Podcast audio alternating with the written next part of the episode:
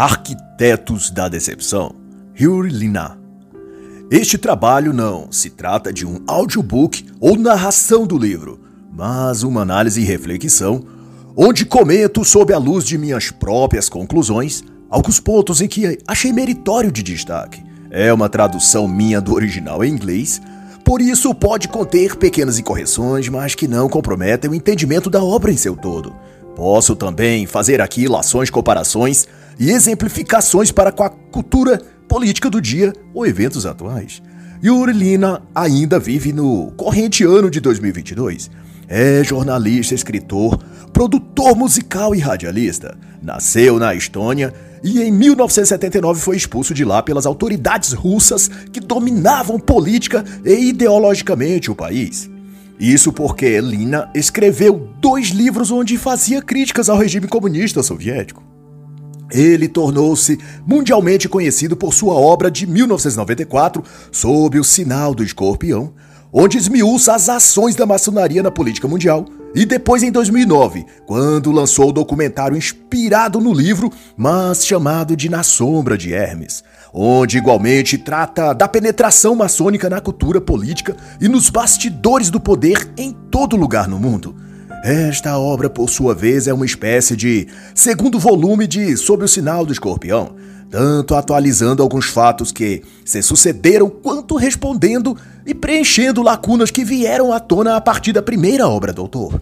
E sua primeira observação, ainda na introdução, é de que desde o início ele esperava que o tema tratado por ele recebesse pouca atenção e crédito, visto que as instituições que deveriam fazer pensar, como as escolas, por exemplo, são as que mais estão sob a influência maçônica.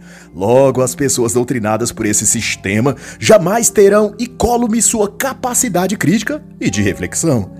O autor, então, e mesmo assim, traz novos fatos e denomina de intermaçonaria o tipo de organização maçônica que abrange e estende sua influência por todos os governos do mundo. Grosso modo, de acordo com o autor, por trás das várias faces de como o predomínio maçônico se estende por todo o mundo, está uma ideologia dominante, o iluminismo, não obstante eles usarem várias versões ideológicas, o socialismo, o liberalismo, religiões esotéricas, o fio condutor que interliga todas as vertentes que os maçons usam é o princípio iluminista de que a humanidade precisa de um grupo de seletos homens iluminados e esclarecidos, dotados de sabedoria divina para conduzir os rumos do mundo. E ao discorrer sobre o que ele chama de transe de consenso, ele elabora que faz parte de um modo de operação dessa entidade ocultar e manipular os fatos históricos, de tal que a verdade oficial, vai dizer ele, não se trata da realidade, mas de uma narrativa em que se misturam verdades e mentiras, a fim de confundir as pessoas e controlá-las consequentemente. É um esquema sórdido e funciona porque a mídia de massa cumpre papel preponderante. Nesse jogo de narrativas, a grande mídia funciona como filtro da realidade, ou melhor, como filtro da própria verdade. Ela escolhe o que será noticiado como verdade ou como mentira. E nos dias de hoje, para fazer um adendo, existe até um termo para isso: fake news. É a mídia quem decide o que será rotulado como falso ou verdadeiro no debate público. E no dizer do autor, se algo não é relatado pela mídia mesmo que tenha ocorrido, é tido como se não existisse ou não tivesse acontecido. E o exato oposto disso também. Se algo não aconteceu, mas a mídia noticiar, com aquela sua seriedade fingida, toda a massa de público que ela tem receberá aquilo como verdade absoluta e agirá com a convicção de que aquilo realmente existiu. Quer um exemplo para contextualizar e sair da teoria para a prática? Pois bem, em 7 de setembro de 2021, uma multidão de pessoas indignadas com os desmandos do STF e a leniência do Congresso obstruindo todas as pautas do governo Bolsonaro foram para as ruas e lotaram de verde e amarelo as principais capitais do país. Reivindicavam mais liberdade de expressão e, para o governo de então, poder pôr em prática sua agenda de reformas para o Brasil.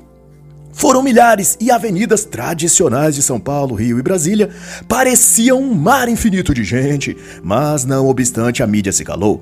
Tentou aplicar uma espiral do silêncio e as pequenas notas que foram veiculadas diziam que eram apenas poucos mais de 100 mil pessoas na Avenida Paulista.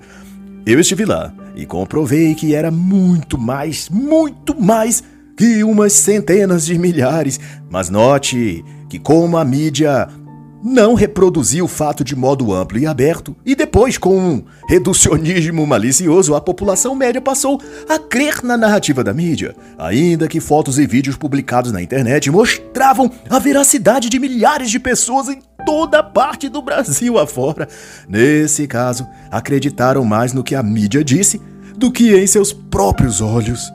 E Orelina vai dizer então que vivemos em um mundo de pseudofatos, que é criado por nossa própria mídia. E para ele, essa é a razão do porquê a maçonaria é tão eficaz em iludir com suas ideologias. É que a mídia nos vende uma teia de mentiras, de mitos, em que presos no labirinto de enganos que ela cria, as pessoas perdem-se na incapacidade de discutir e discernir o que é o bem e o que é o mal, o que é o certo e o que é o errado.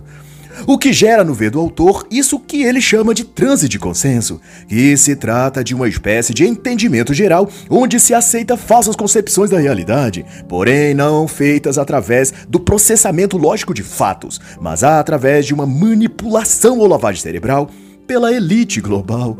Observe que na época o autor já falava da elite global, que naquele tempo parecia teoria da conspiração, mas hoje temos que expressões como os donos do mundo, para citar o best-seller de Christina Jimenez, ou os metacapitalistas, para citar o Lavo de Carvalho, enfim, indivíduos como George Soros, Bill Gates, Bezos, Zuckerberg e outros, são hoje a parte visível de uma pirâmide de poder que se estabelece sobre o mundo tentando remodelar a economia e política global a maneira e forma que eles desejam, tudo sob a justificativa de que pretendem o bem da humanidade.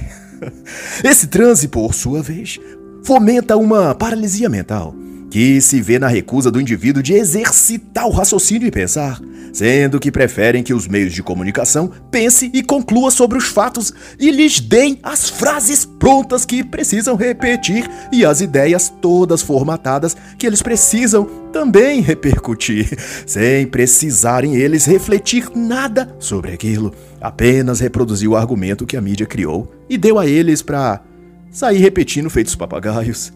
E uma colocação minha também para exemplificar esse caso é o seguinte: de onde vêm essas frases de efeito que se vê repercutir nas redes sociais? E que as pessoas comuns repetem e compartilham como se fossem ideias delas, tipo, ele não, fascistas não passarão, bolsonarista, nazista, fascista, negacionista. Na realidade, todos esses cacuetes verbais vêm de agências de publicidade pagas por certos senhores multimilionários que pensam serem governantes do mundo e manipulam tudo que a mídia deve inserir no imaginário das pessoas. A propaganda cria o desejo de não saber, vai dizer Yurlina. E mais ainda, ele elabora que é preciso se ter julgamento crítico para suplantar o consenso de realidade, que falsamente é aplicada pelo jornalismo sobre as mentes das pessoas. Mas isso requer personalidade. E isso também foi solapado por essa mesma indústria da informação falsa, também chamada de grande mídia. E ainda nesse capítulo, o autor vai falar em guerra psicológica, hoje também chamada de guerra híbrida, e que naquele tempo era de fato escondido esse conhecimento do grande público. E para Lina, Todas as ações nesse sentido confluem no somar das peças, no condicionamento do mundo numa nova conjuntura econômica, política e social, denominada então de nova ordem mundial.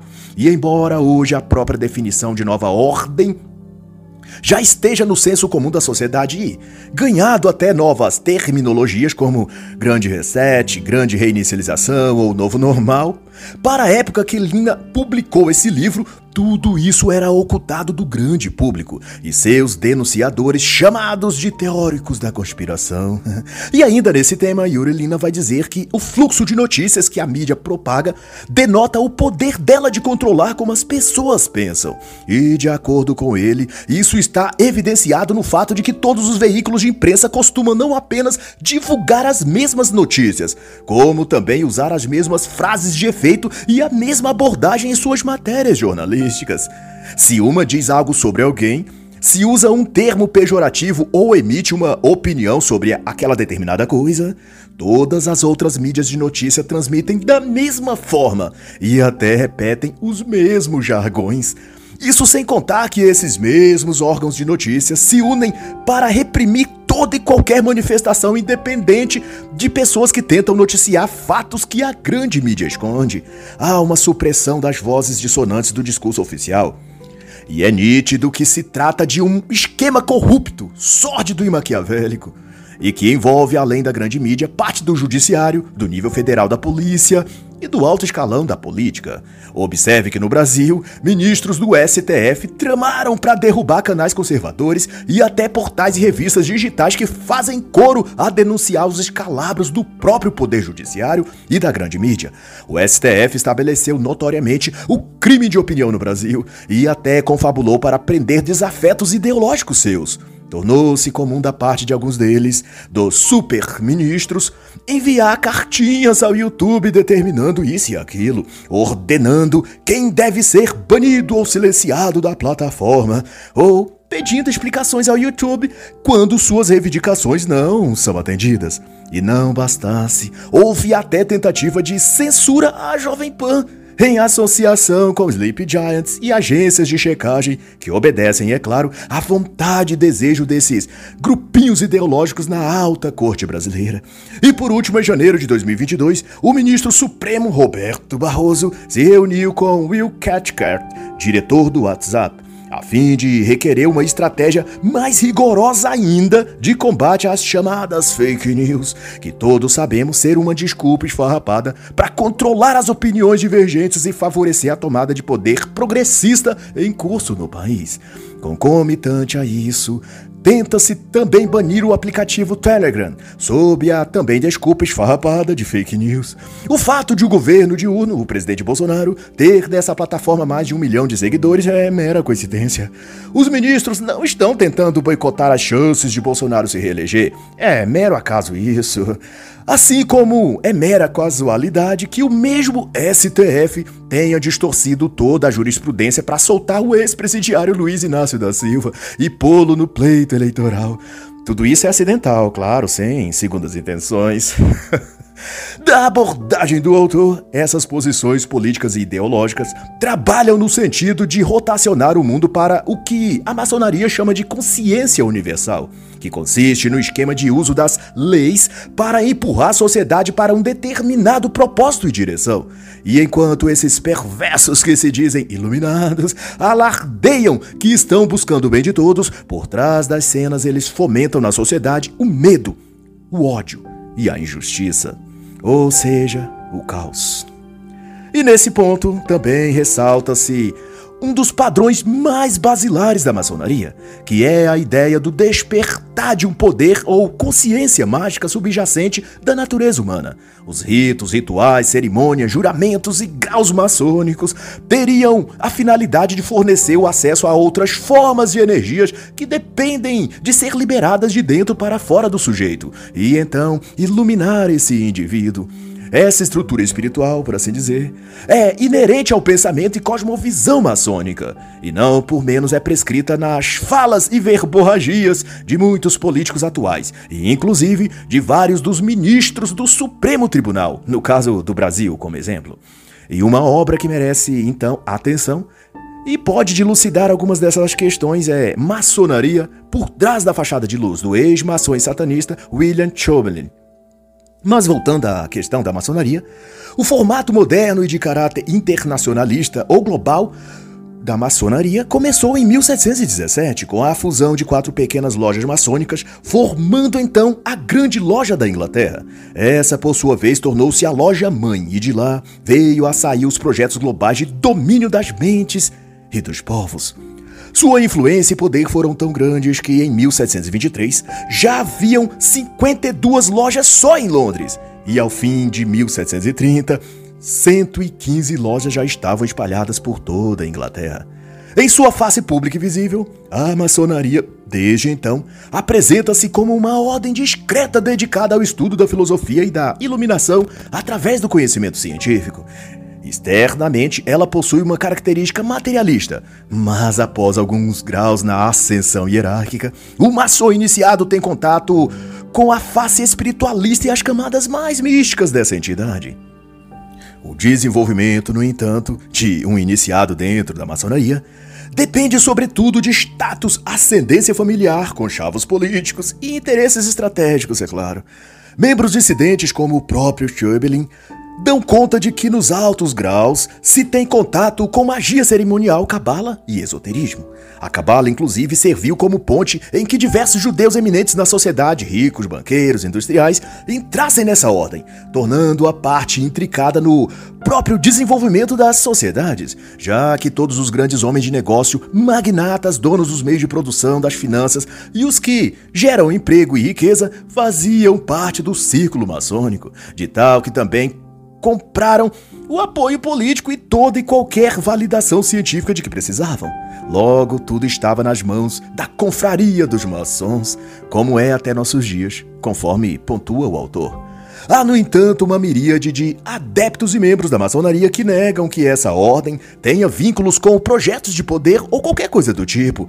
Para esses, a fraternidade maçônica é um grupo de confrades empenhados a ajudar uns aos outros e praticar assistência social. Mas Yurilina vai citar, baseada em obras como Por Trás da Porta, de Paul Fischer, sem tradução para português, que é a partir do grau 31 que os segredos maçons são revelados. E ascender a esses graus superiores é algo cedido apenas a seletos grupos de pessoas.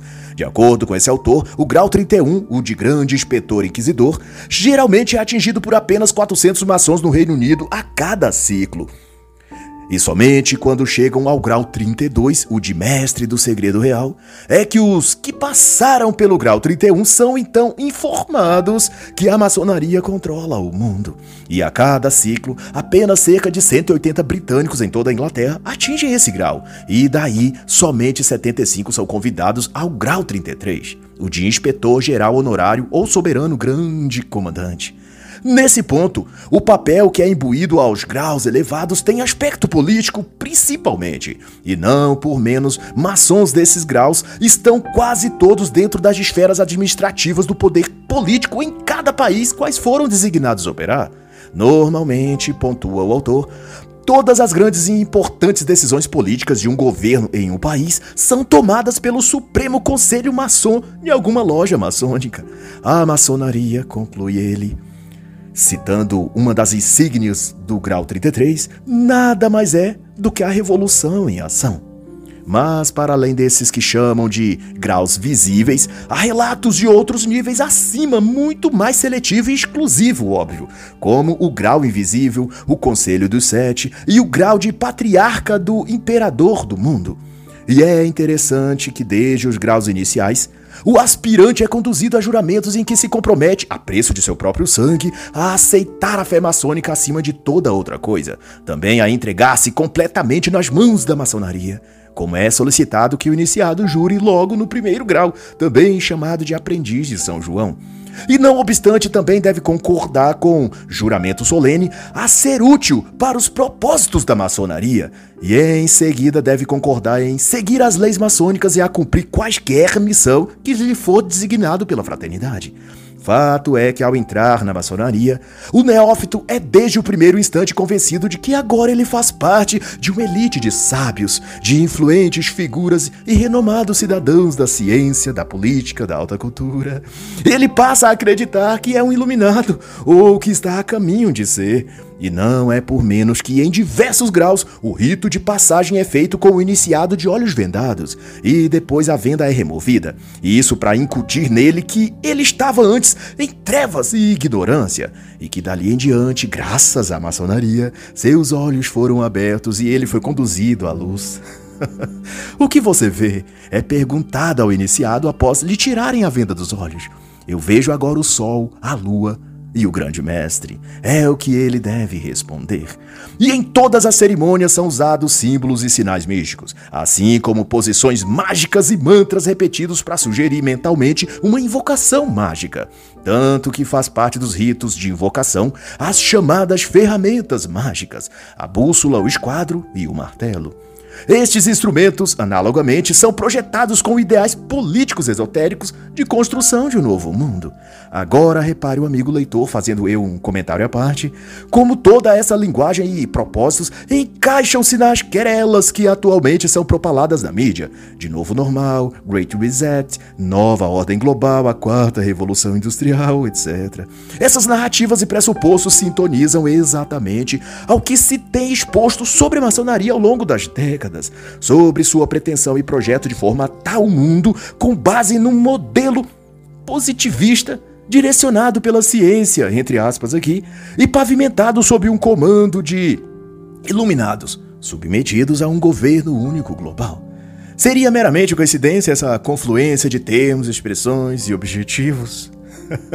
Mas seja o que se queira pensar sobre isso, fato é que ao longo do tempo, símbolos, sinais, chaves, palavras ditas de encantamento, construções sob padrões geométricos específicos, tudo isso, desde o Egito Antigo e Babilônia, tem sido posto como formas e força de controle sobre as pessoas, ou sobre as ideias das pessoas, ou sobre o que as pessoas pensam e sentem.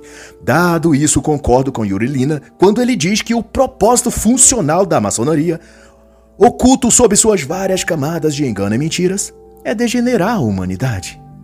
Doravante é impossível falar em maçonaria e poder global sem citar os Rothschild essa família de poderosos é citada por Yuri Lina como responsável por diversos eventos históricos, como por exemplo as grandes guerras que houveram no mundo moderno. Sua penetração no escopo de poder global é tão proeminente que até mesmo aqueles que foram favorecidos por essa família já comentaram impressionados sobre a dimensão do poder dos Rothschilds. E óbvio, temem desapontar o grão-mestre dessa família. Em 1979, durante um congresso do Partido Comunista Soviético, os próprios marxistas que houvera sido patrocinados pelo Rothschilds afirmaram que a pirâmide de poder dos maçons controlam 80% da economia do mundo e 95% dos meios de comunicação.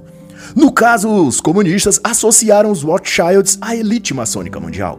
E em 1709, depois de serem acusados pelo folhetim britânico The Charlotte de que eles, os maçons, estariam envolvidos em perigosos atos políticos, em resposta, a maçonaria afirmou que os maçons não fazem nada além de envolverem-se na política. Essa era sua única preocupação.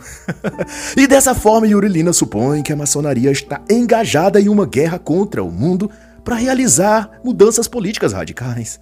A revista maçônica de 1889 chegou a publicar que ou moldamos e lideramos a opinião pública, ou nos falta completamente qualquer razão de existir. Foi isso que ela própria afirmou. E nessa luta contra o mundo e, por consequência, contra tudo que há de sagrado ou espiritual do homem, a maçonaria entroniza-se e manipula tudo. O socialismo, o comunismo e agora o metacapitalismo. É uma guerra contra a humanidade, vai dizer Lina. E para quem não reste dúvida de como os pilares da maçonaria são verossimilhantes aos do comunismo, mostrando que os fundamentos ou alma do marxismo são consonantes aos da fraternidade maçônica, vede os cinco princípios ou programas buscados pela ordem maçônica desde sempre. E depois compare com os que foi estabelecido por Karl Marx no Manifesto Comunista. Eis: princípio número 1: um, supressão de toda religião, pois o homem deve ser iluminado apenas por sua própria razão. 2. Supressão do sentimento de nacionalidade, de patriotismo, pois apegos à pátria, à origem, etc., é antagônico a um projeto de governo mundial. Número 3. Transferência sucessiva de todas as propriedades privadas e nacionais para um controle central, pois a posse e a propriedade fomentam as guerras e a ganância, dizem eles. Número 4. Estabelecimento de um sistema de vigilância, espionagem, controle e censura de todas as pessoas e meios de informação pois isso preveniria de certos inimigos da nova ordem agirem antes de suas ações antidemocráticas. e por último, número 5, uma regra moral global. Uma padronização dos desejos, vontades e aspirações de todas as pessoas. Posto isso, essas cinco metas ou alma mater da maçonaria, alguém tem dúvida de sua ligação ideológica com o marxismo? E mais ainda, Resta dúvida de que hoje em dia as Big Techs, 5G da China, o sistema de crédito social, passaporte obrigatório global, controle e vigilância pelos algoritmos da Google, tudo que vem dos globalistas e das Big Techs não estão exatamente colocando em prática todos esses passo a passos descritos nesta obra como princípios maçônicos? Será que mais uma vez teremos a disfarçatez de dizer que é mera coincidência? Compare você com o que o comunismo prega. O fim da propriedade privada, da família, do patriotismo, da religião cristã. Ainda te resta dúvida?